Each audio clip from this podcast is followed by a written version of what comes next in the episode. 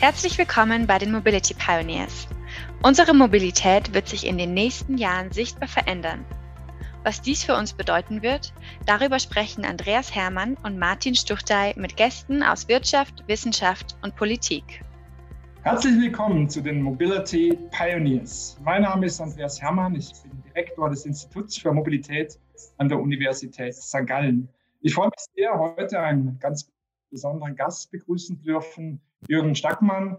Er war bis vor kurzem Vorstand bei Volkswagen für Vertrieb, zuvor CEO bei Seat und davor wiederum im Vorstand von Skoda. Jürgen, schön, dass du heute dabei bist. Schön, dass du Zeit hast. Guten Morgen, Andreas. Danke für die Einladung. Jürgen, du hast alles gesehen, was mit Fahrzeughandel, mit Pkw-Handel zu tun hat. Gibt es den Pkw-Handel, so wie wir ihn derzeit kennen, in zehn Jahren noch? Ja, da bin ich mir ganz sicher. Der Pkw-Handel ist für die Hersteller ein Backbone des, des Geschäfts, äh, mal geliebt, mal nicht geliebt, äh, oftmals auch äh, hinterfragt, aber absolut notwendig, äh, um auch die, die Volumenpräsenz dieser Marken äh, zu erhalten und die Kapillarität der, dieser, dieser, äh, dieser Marken zu erhalten, dass man einfach das Gefühl hat, die Marke ist bei mir in der Nähe. Und der, der Handel ist immer das Gesicht der Marke zum Kunden äh, und äh, hat gerade aus eigener Erfahrung bei VW ja gezeigt, äh, hatte eine unglaubliche Bedeutung eben halt im direkten Kundeninterface. Also ich glaube, der Handel per se ist sicherlich für mich gesetzt für die Zukunft, aber es wird mannigfaltige und starke Veränderungen geben in der Zusammenarbeit zum OEM und natürlich auch in der grund grundsätzlichen Ausrichtung des Handels zum Kunden. Aber der Handel an sich äh, ist, ist äh, resilient äh, äh, hat äh, schon immer gezeigt, dass der in schwierigen Zeiten sehr agil reagieren kann und wird auch in der Zukunft uns begleiten. Aber es gibt ja schon erhebliche äh, Veränderungen im Handel. Du hast äh, schon selbst gesagt, die Transformation in die E-Mobilität rein. Man spricht immer davon, dass vorher 2500 Teile ein Motor ausmachen, jetzt nur noch 250 Teile sind. Ich weiß nicht genau, ob diese Zahlen äh, stimmen, aber es, es, kann natürlich schon sein, dass jetzt erhebliche Investitionen erforderlich sind in den Werkstätten beim Handel, dass vielleicht die Anzahl der Tätigkeiten zurückgehen. Damit äh, fällt natürlich auch Geschäft weg. Also da gibt es schon gewaltige Transformationen äh, in dieser Branche. Ja, die Transformation hat ja eigentlich schon, schon vor längerem eingesetzt. Der Handel ist stark in Bewegung, gerade in so einem Markt wie Deutschland, äh, der typischerweise wahrscheinlich der dicht besetzteste Handelsmarkt der Welt ist. Das gibt es eigentlich so in keiner anderen Form. Konsolidiert sich das Netz schon seit Jahren. Also die Anzahl der Handelspunkte geht zurück, noch stärker geht die Anzahl der Investoren zurück, also der Händler, die praktisch dann mehrere Stand, Standorte äh, betreuen. Das wird sich beschleunigen in den nächsten Jahren. Also der Handel per se ist in einer starken Veränderung. Und das wird eben halt, wie du gesagt hast, sehr stark getrieben und beschleunigt jetzt über die Technik. Da will ich mal vielleicht ein Beispiel zu sagen. Man denkt ja immer als Außenstehender, der Automobilhandel würde vom Neuwagenverkauf leben. Das meint man so. In Wirklichkeit lebt der Handel sehr stark vom After Sales, also Teileverkauf und vom, vom Verkauf von Lohnstunden äh, in, in seiner Werkstatt. Äh, und eine, eine gut funktionierende, gefüllte Werkstatt ist eigentlich die Bank des Händlers. Äh, und hier kommt halt jetzt in den nächsten, in den nächsten fünf bis zehn Jahren ein massiver Einschlag äh, auf die OEMs zu, die natürlich auch sehr stark vom, vom Ersatzteilhandel leben, aber eben halt besonders auch für den, für den Handel, weil ein Elektrofahrzeug das ist ja per se erstmal eine gute Nachricht für den fahrenden Kunden. Hat ungefähr 40 Prozent weniger Servicebedarf im Vergleich zu einem klassischen Verbrennermodell. Da kann man sich vorstellen, dass natürlich das Geschäftsmodell Handel sehr stark unter Druck gerät. Ähm, bei den Marken, die jetzt sehr aggressiv äh, in, in, praktisch ins Wachstum gehen, für die BEF-Modelle sehr viel schneller als für die Marken, die vielleicht etwas länger, länger dafür brauchen. Ähm, und äh, der Handel muss jetzt, äh, muss jetzt reagieren. Und meiner Meinung nach gibt es nur eine Möglichkeit, weil ich, ich, ich kann ja nicht künstlich Öl einfüllen oder Luftfilter einbauen in E-Autos, weil wir davon immer gelebt haben. Ich muss halt viel mehr tun in, in, in Richtung Bindung des, des äh, Kunden äh, in die Werkstätten, dass der eben halt nicht nach drei, vier Jahren die Werkstattsysteme der Hersteller verlässt und dann abwandert irgendwo anders hin. Und ich muss dafür sorgen, dass gemeinsam mit dem Hersteller äh, und den Banken die Fahrzeuge viel länger im eigenen System bleiben, weil Kompensation mengenmäßig gelingt mir nur über die Haltedauer äh, in der Werkstatt. Das wird, äh, das wird jetzt kommen. Und das, da merkt man jetzt, dass viele, viele, viel Momentum auch jetzt positiv äh, praktisch beginnt, die, dieses auszuformulieren in Abo-Modellen, also einfach Systeme aufzubauen, die den Kunden länger an das System des Herstellers mit seinen Händlern binden. Brauchst du auch ganz neue Preismodelle? Ähm, weil das mit der Kundenbindung sehe ich ein, aber wenn ich als Kunde im Prinzip einfach nicht zum Handel muss, weil die Software wird mir vom Hersteller direkt aufgespielt, äh, wie zum Beispiel ähm, bei Tesla und, und, und anderen. Äh, du hast selbst gesagt, die E-Mobilität führt dazu, dass ich vielleicht nicht mehr so viel Wartung betreiben muss, dann komme ich einfach als Kunde nicht mehr so oft. Trotz aller Bindungsaktivitäten brauchst du auch ganz neue Preismodelle, zum Beispiel so, dass die Händlertätigkeit, die Werkstatttätigkeit irgendwie schon eingepreist ist, dass man den Kunden durch den Kauf eines Fahrzeugs schon sozusagen ins System integriert hat. Oder in welche Richtung denkst du da? Ja, ich glaube, das ist äh, genau der, der Pfad, auf dem, auf dem auch jetzt die, die, die Verbündehersteller äh, mit ihren Organisationen unterwegs sein müssen. Äh, ich glaube, die, die, die Hersteller haben mit ihren Händlern jahrelang versucht, fast über Jahrzehnte, dieses sogenannte Segment 2 und Segment 3, also den Servicebedarf älterer Fahrzeuge tatsächlich, ich sag mal, durch, durch, durch nach, nachgelagerte Preismodelle zu erreichen. Das ist nicht geglückt, nicht wirklich. Ähm, Kunden wandern eben halt wegen der hohen Lohnrate irgendwann ab in alternative äh, Service-Systeme. Und äh, da hilft nur tatsächlich eine systematische frühe Bindung. Äh, das heißt, wie du gesagt hast, das Fahrzeug muss eigentlich mit Komplettservice verkauft sein. Es muss eigentlich keine logische Überlegung für einen Kunden sein, wo gehe ich hin, sondern tatsächlich nur, wenn ich Bedarf habe, habe ich meinen physischen Partner vor Ort, der das, der das gut und mit guter äh, Qualität und gutem Service für mich, für mich erledigt. Denn auch zukünftig werden Fahrzeuge äh, einfach defekt werden. Das ist, es gibt kein defektloses Fahrzeug. Äh, ja, die, die Anzahl der Defekte wird runtergehen, auch die Frequenz der Notwendigkeit wird runtergehen. Umso wichtiger ist, dass mein Partner vor Ort auch für mich der logische und auch gut bezahlbare äh, Partner bleibt. Dazu gehört aber auch, dass die, dass die Hersteller und die Händler sich viel aktiver um die Gebrauchtwagen kümmern müssen. An sich war, waren die Organisationen sehr stark auf Neuwagenvertrieb ausgerichtet. Und die müssen eigentlich lernen, dass das Fahrzeug als drei, vier, fünf Jahre alter Gebrauchtwagen extrem wertvoll ist, weil er eben halt wieder neue Bindung schafft in die Systeme rein. Und äh, da, da sehe ich, glaube ich, einfach den, den größten Handlungsbedarf, tatsächlich das Geschäftsmodell Handel äh, in den Bereich wirklich neu zu denken und neu aufzusetzen. Halt immer im Verbund. Das wird ein Händler alleine nicht schaffen. Das schaffen die OEMs auch nicht alleine. Äh, das geht nur durch gemeinsame intensive Beschäftigung und Arbeit. Mhm. Wenn man so die Geschichte der Automobilindustrie anschaut, dann gab es eigentlich nur eine ganz kurze Zeit, wo zwei Antriebstechnologien parallel geführt worden sind. Zunächst gab es ja eigentlich mehr Elektrofahrzeuge und dann kamen die Verbrenner, da gab es eine Überschneidung. Und jetzt sind wir wieder in so einer Phase. Und es ist ja eigentlich wohl nicht zu vermuten, dass man dauerhaft zwei Technologien parallel halten will, weil das wäre auch enorm aufwendig, äh, allein schon für den Handel, aber auch für die Hersteller. Also plädierst du dafür, dass wir jetzt ganz schnell in die E-Mobilität reingehen, auch im Sinne der Händler, oder wie, wie stehst du dazu? Ja, ich glaube, der, der, der heißt Point of No Return ist erreicht. Ähm, also ich, wir hatten jetzt meiner Meinung nach einfach zu lange in der Industrie, auch aus der Industrie getrieben, diese sogenannte Technikoffenheit, die, die glaube ich, nicht wirklich zielführend war. Die hat dazu geführt, dass eigentlich vieles so vor sich hin waberte und nichts wirklich äh, zu, zum Durchbruch gebracht werde. Das hat sich in den letzten drei, vier Jahren radikal verändert. Ich glaube, dass schon auch äh, so ein Konzern wie VW da ein Tick Vorreiter war, weil er aus der Notsituation der Dieselkrise halt tatsächlich frühe Entscheidungen hat treffen müssen äh, und sich festlegen musste. Ähm, äh, aber die CO2-Debatte äh, um die, um die Welt muss einfach tatsächlich gelöst werden. Und ich glaube halt tatsächlich, sie wird gelöst über die Elektromobilität für die PKWs. Das, das sehe ich eigentlich für mich als gesetzt und äh, ich sage mal auch äh, aber inzwischen weitgehend getragen von der gesamten Industrie an, denn, denn alle Hersteller investieren jetzt auch mal äh, einfach in diese Technologie.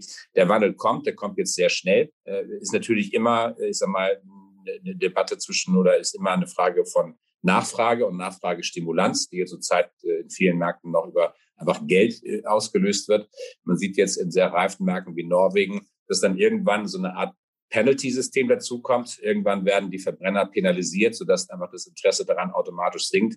Aber dieser Übergang ist jetzt äh, voll praktisch im, im vollen Momentum, wird in den nächsten Jahren zunehmen. Und ich glaube, wir werden viel schneller einen Mix von 50 Prozent Elektromobilität im, im, im Pkw-Bereich sehen, als wir es zurzeit äh, vermuten. Ich, ich nehme an, dass wir innerhalb von zwei Produktzyklen, also rund äh, 14, 15 Jahren, äh, eine, eine deutliche Mehrheit E-Mobilität sehen werden im Verkauf äh, als äh, im Vergleich zu heute, wo es ja vielleicht, ich sag mal, inklusive der Plug-in-Hybrids 10 bis 13 äh, Prozent sind. Das geht jetzt sehr schnell.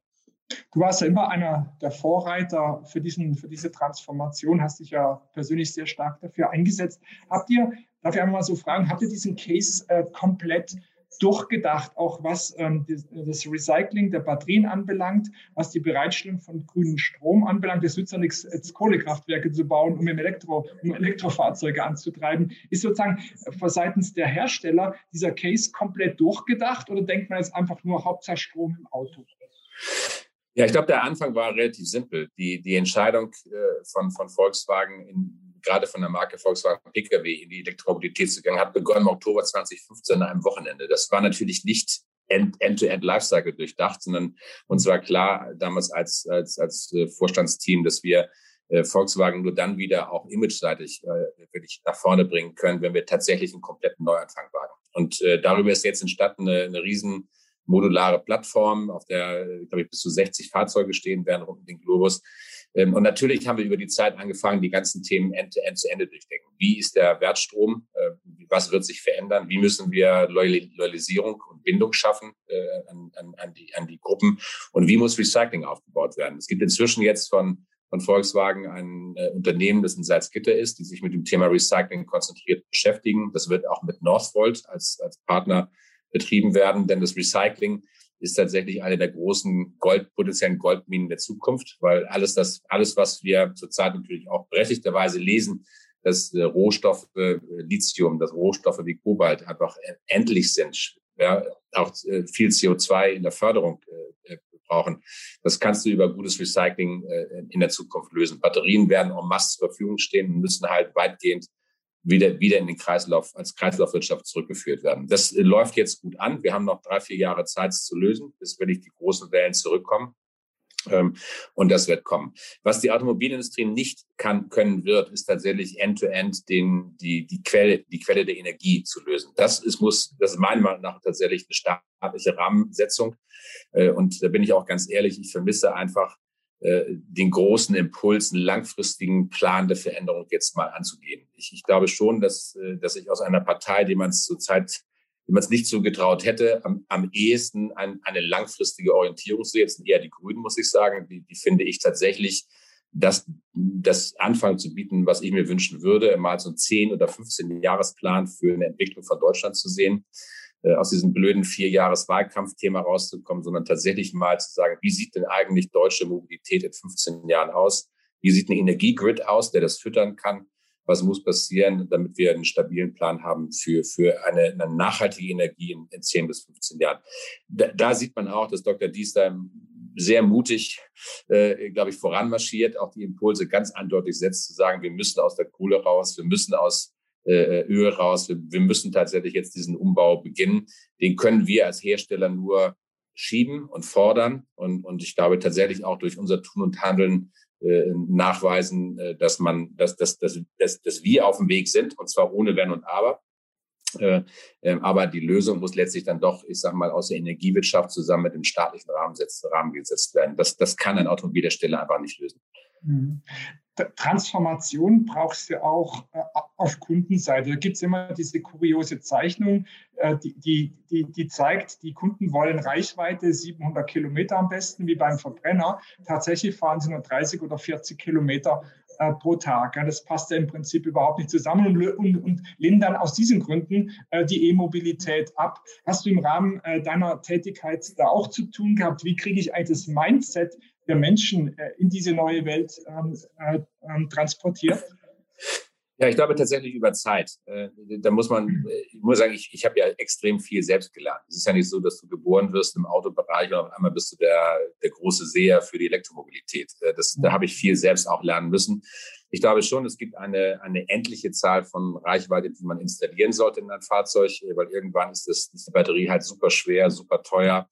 Äh, mhm. Äh, und äh, muss sagen, ist auch immer als Business Case weder für einen Kundendarsteller noch für, noch für den Handel. Ich denke mal, diese Grenze liegt irgendwo in der NEFZ-Reichweite von 700 Kilometern ungefähr. Da kommt dann real 500 raus.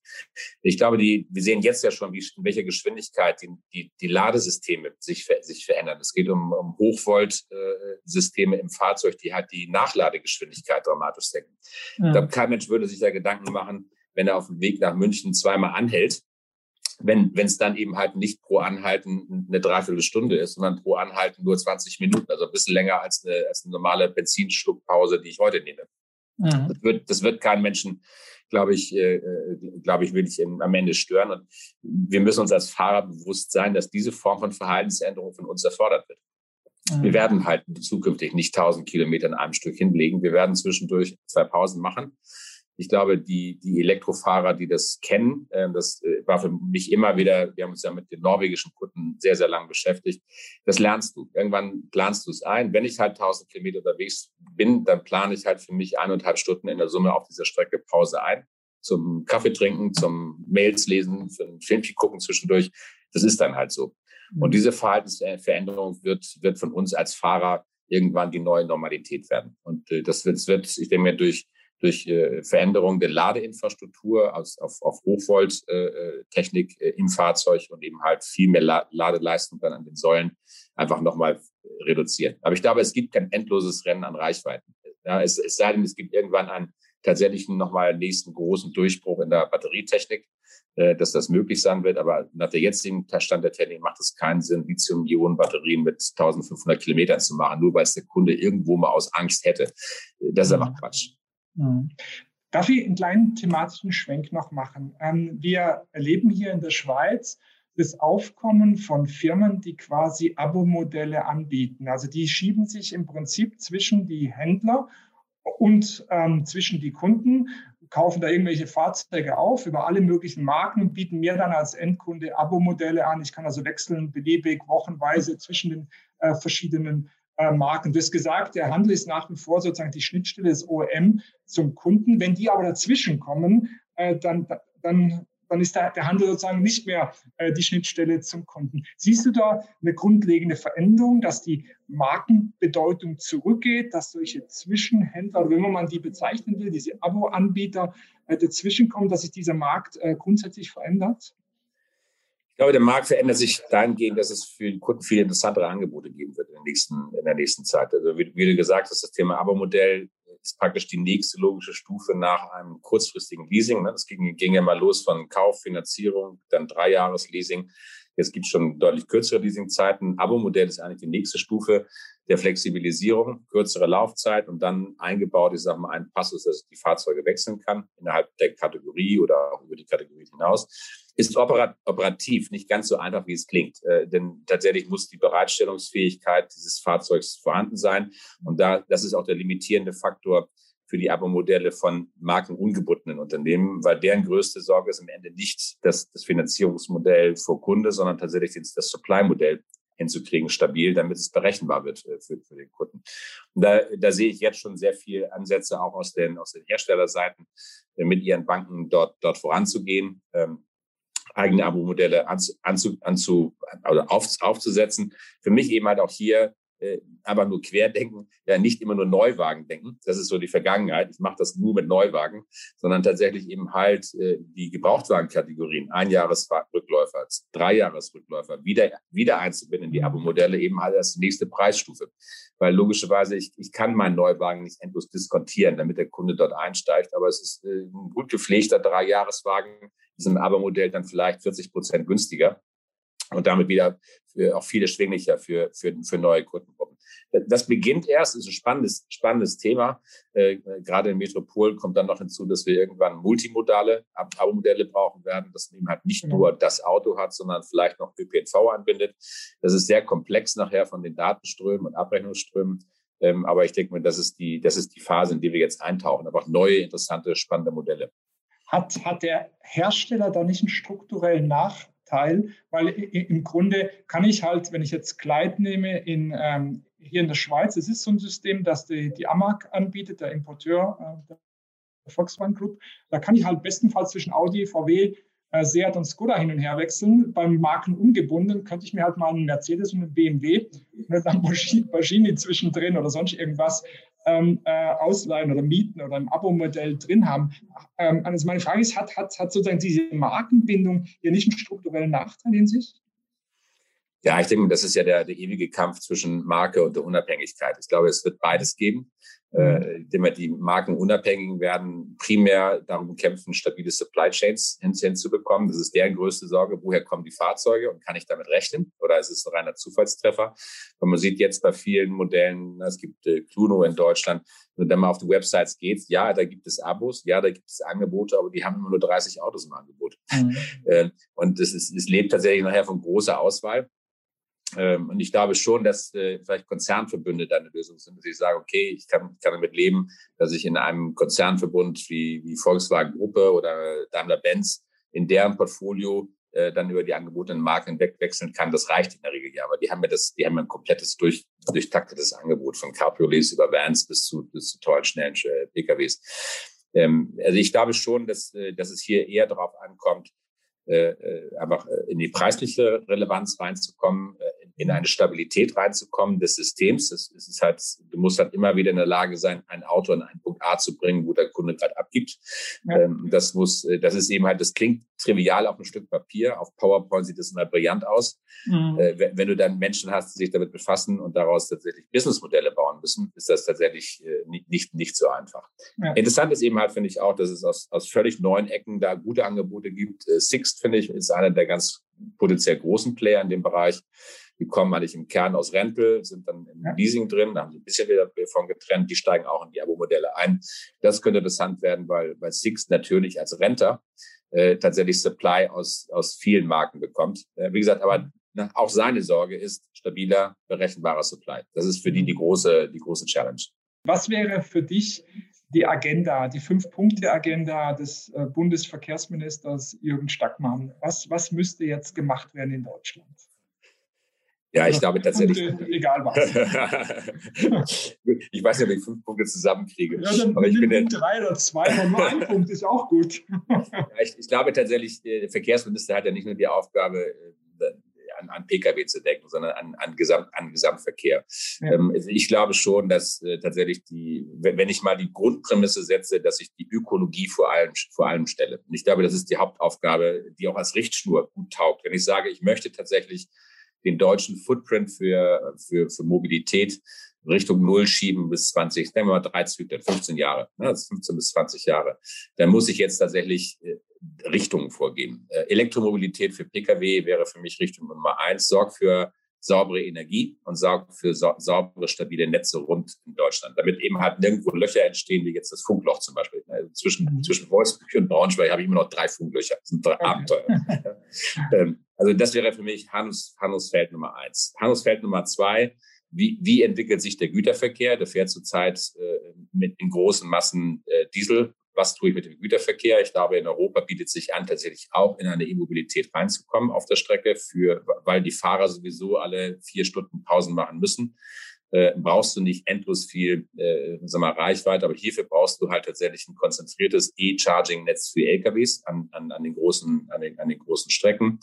Wir brauchen für den Übergang sauberen Sprit. Äh, da gibt es viele nachhaltige Lösungen, um, um sauberen, nachhaltigen Sprit äh, im Sinne von recycelten Diesel oder recycelten Benzin zu geben. Für den Restbestand, der noch fährt, weil der, der lässt sich ja nicht über Nacht verschrotten, sondern äh, der wird die nächsten 20, 25 Jahre noch auf Straßen rollen. Dafür brauche ich eine nachhaltige Lösung. Da habe ich schon mal drei Punkte, mhm. wie also ich den Footprint äh, runterkriegen kann. Was, was ich brauche, ist den Mut der Politik, keine Angst zu haben, die nächste Wahl zu verlieren, weil das ist das größte Hindernis für große Entscheidungen, äh, weil ich glaube, genau das Gegenteil, eine, eine Politik, die mutig Richtung zeigt, wird wiedergewählt, weil für jeden Land die Richtung zu erkennen ist, ja, und der Fortschritt zu erkennen ist. Das wäre für mich das größte, der größte Bereich. Und dann brauchen wir eben halt für die Metropolensysteme intelligente Anschlüsse, um, um Mobilitätssysteme über die einzelnen Anbieter hinweg äh, zu ermöglichen. Ich denke mal, hier ist das Zusammenspiel ÖPNV mit den privaten Anbietern einfach die große Aufgabe. Wie kann ich da zu möglichst standardisierten Lösungen zu kommen, damit nicht jede Kommune, jede Stadt äh, Eigen, Eigenversuche starten muss, sondern ich nehme the best of systems und versuche mal sehr schnell in den Rollout zu kommen für die großen Metropolen. Das sind vier Punkte. Jürgen, das nehmen wir genauso in unser Wahlprogramm mit auf. Äh, es, es war wie immer erhellend, spannend, mit dir zu diskutieren. Ich bedanke mich ganz herzlich dafür und freue mich, wenn wir uns bald wieder persönlich treffen können. Ich hoffe, Vielen Dank für die Einladung. Hat mir wie immer Spaß gemacht, Andreas. Das war der Podcast der Mobility Pioneers. Bist auch du gespannt, wie die Mobilitätswelt von morgen aussieht und was das für uns bedeutet? Dann freuen wir uns, wenn du auch bei der nächsten Folge wieder reinhörst.